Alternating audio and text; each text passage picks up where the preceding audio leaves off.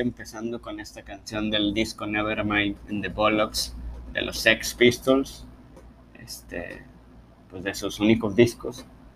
Y de eso vamos a hablar. Estamos en un mundo enfermo y raro. Yo soy Javier Gutiérrez, me presento, host de este y único conductor por ahora de este podcast y este pues trataré de llevarle ciertas nuevas secciones a ver qué les gusta más ahí ya estamos como que intercalando experimentando nuevas cosas y pues esta sección le voy a llamar Punk 2.0 va a una breve descripción de las bandas icónicas y de cómo nació este movimiento cómo surgió en las raíces de, de Inglaterra que se dice que de ahí nació y pues una de las bandas más representativas de este subgénero del rock es los Sex Pistols. El punk es un subgénero del rock nacido en la década de los años 70.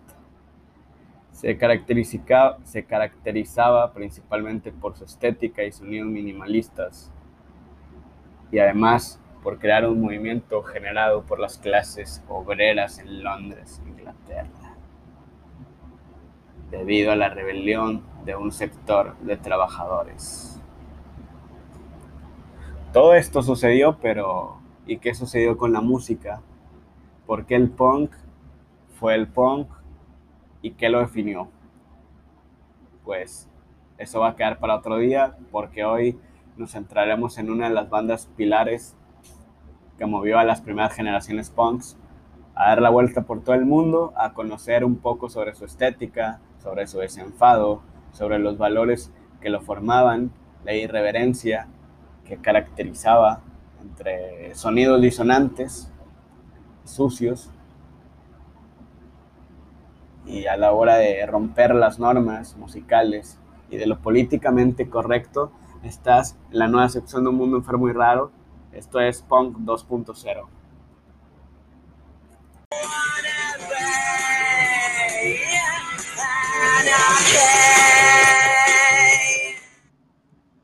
Los Sex Pistols. ¿Qué son los Sex Pistols? Irreverencia, una vida caótica, un fragmento de la naranja mecánica. Son la esencia del hombre buscando revelarse, atravesados por las garras del existencialismo. Es salir a explorar la vida son subalternos que representaron por algún tiempo a los hombres que no tenían voz propia. Y por supuesto atravesaron todos los cambios y dejaron de ser eso mismo. Porque tal vez eso somos, una parvada de imbéciles, perdedores. ¿Y qué fueron los Sex Pistols? Una parvada de imbéciles perdedores que llegaron al éxito por casualidad. Y esto es la biografía y vida de los Sex Pistols. Sí, ya sé, los Sex Pistols son una banda formada por John Lydon, mejor conocido como Johnny Rotten en la voz, Steve Jones, guitarrista, en la batería Paul Cook y el bajista original Clint McCloud, que después sería reemplazado por el mítico Sid Vicious a principios de 1997 como manager Malcolm McLaren. La banda llevó al mundo su caótica y vida carente de trofeos individuales. Por eso John Robten habla de momentos de su vida como una vieja meningitis que lo mantuvo al borde de la muerte, de los diferentes paradigmas que tuvo que afrontar al enfrentarse a su propia existencia y la carencia de sentido que tenía hacer ciertas actividades como ir a la escuela, que lejos de hacerle cuestionar al mundo, él sentía que le dictaba lo que estaba bien y lo que estaba mal, así como las religiones. Cual religión actuando en forma de doctrina, y un día con 14 decidió pensar diferente. Los padres de Rotten eran inmigrantes irlandeses.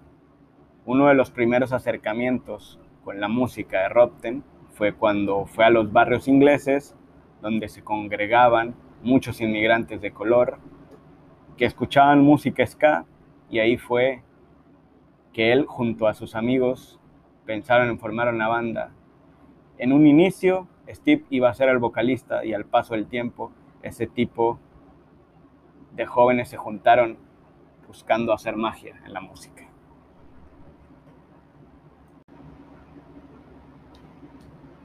Y así fue que Johnny Robten, Steve Cook, atravesaron las calles de Londres entre una crisis económica, los Teddy Boys, el hipismo que habían sembrado los Beatles y su estética.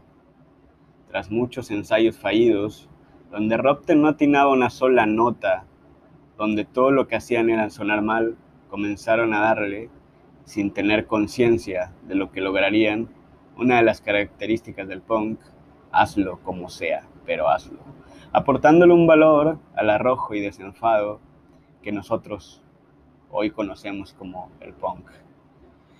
Según Johnny Robten, habla del momento en que huyendo de una partida de estudiantes que se hacían llamar los Teddy Boys y por casualidad dio con una tienda de ropa donde vendían ropa de cuero y goma, cosa que a Johnny le atrajo el cuero, los estoperoles y posteriormente lo quería parte de su estética. De ahí mismo fue que se definieron muchas cosas. Conoció a Malcolm McLaren, que era dueño de esa misma tienda y estaba relacionada con algunas bandas importantes de Inglaterra.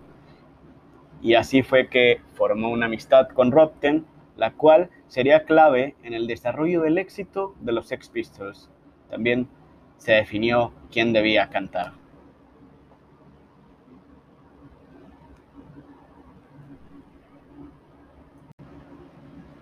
Y así fue que el disco Nevermind the Bollocks, Here is the Sex Pistols en 1977 se convirtió en una sensación en la vida del punk y de, las, de la comunidad inglesa, aportando pues letras eh, revestidas de sátiras, de sarcasmo, principalmente sátiras hacia el gobierno, hacia una sociedad burguesa o inglesa, de lo políticamente correcto, formaron parte también de una contradicción, iban a programas, se hicieron ricos, se dicen muchas cosas de ellos, pero al final del día sembraron un parteaguas en la música, de buena manera o de mala manera, reemplazan en el camino, reemplazan al, al bajista, a Glyn McClock,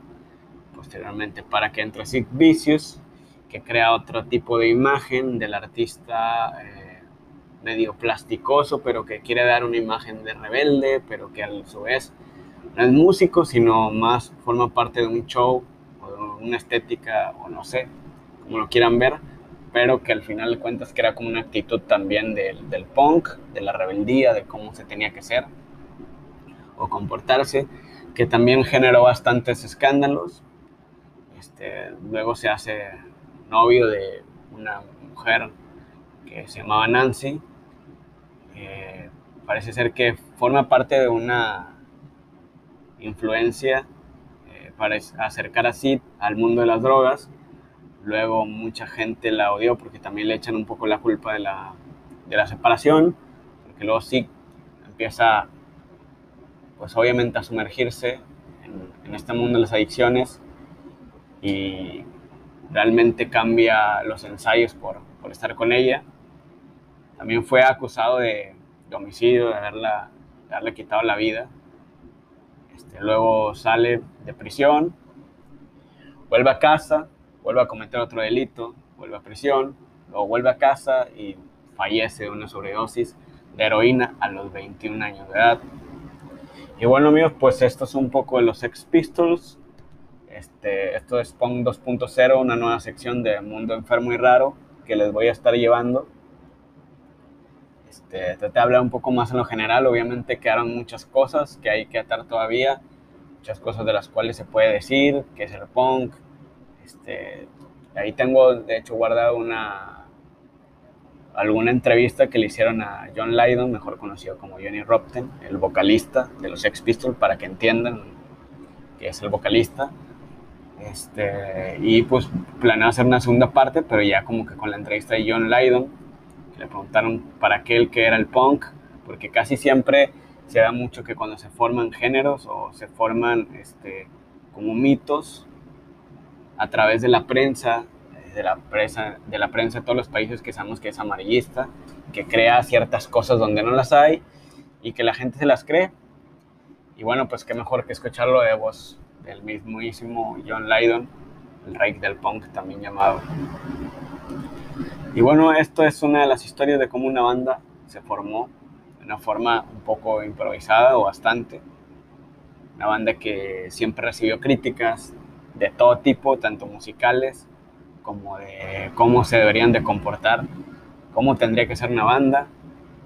Y atravesaron todas esas críticas y se las pasaron por el arco del triunfo y generaron música. Y bueno, este, esto ha sido todo por hoy. Eh, gracias por los que tengan el tiempo de, escucharlo. Creo que el sonido va a escucharse un poquito mejor por lo menos. Eh, por lo pronto voy a seguir haciendo este tipo de cortos, de cortas biografías, de cortas este, experiencias de las bandas más icónicas del punk. Atravesando también por el punk melódico, también, porque aunque no sean eh, exactamente lo mismo, o sea, que rompan ese concepto de, la rebeldía o de, no tanto de la rebeldía, porque puede ser un tipo de rebeldía el hacer puras canciones que traten sobre de amor y vida cotidiana, pero sino que rompan esta, este esquema o este paradigma principal que era el rebelarse contra el gobierno, uno de los principales valores que adoptó los movimientos punks de diferentes países, de Occidente a América. Y ahora sí me despido, ha sido todo por hoy, soy Jairo Gutiérrez, espero lo puedan escuchar. Dense un ratito, tómense una cerveza, un café o agua si son muy sanos. Y bueno, pues que estén chido. Todo cierto por hoy.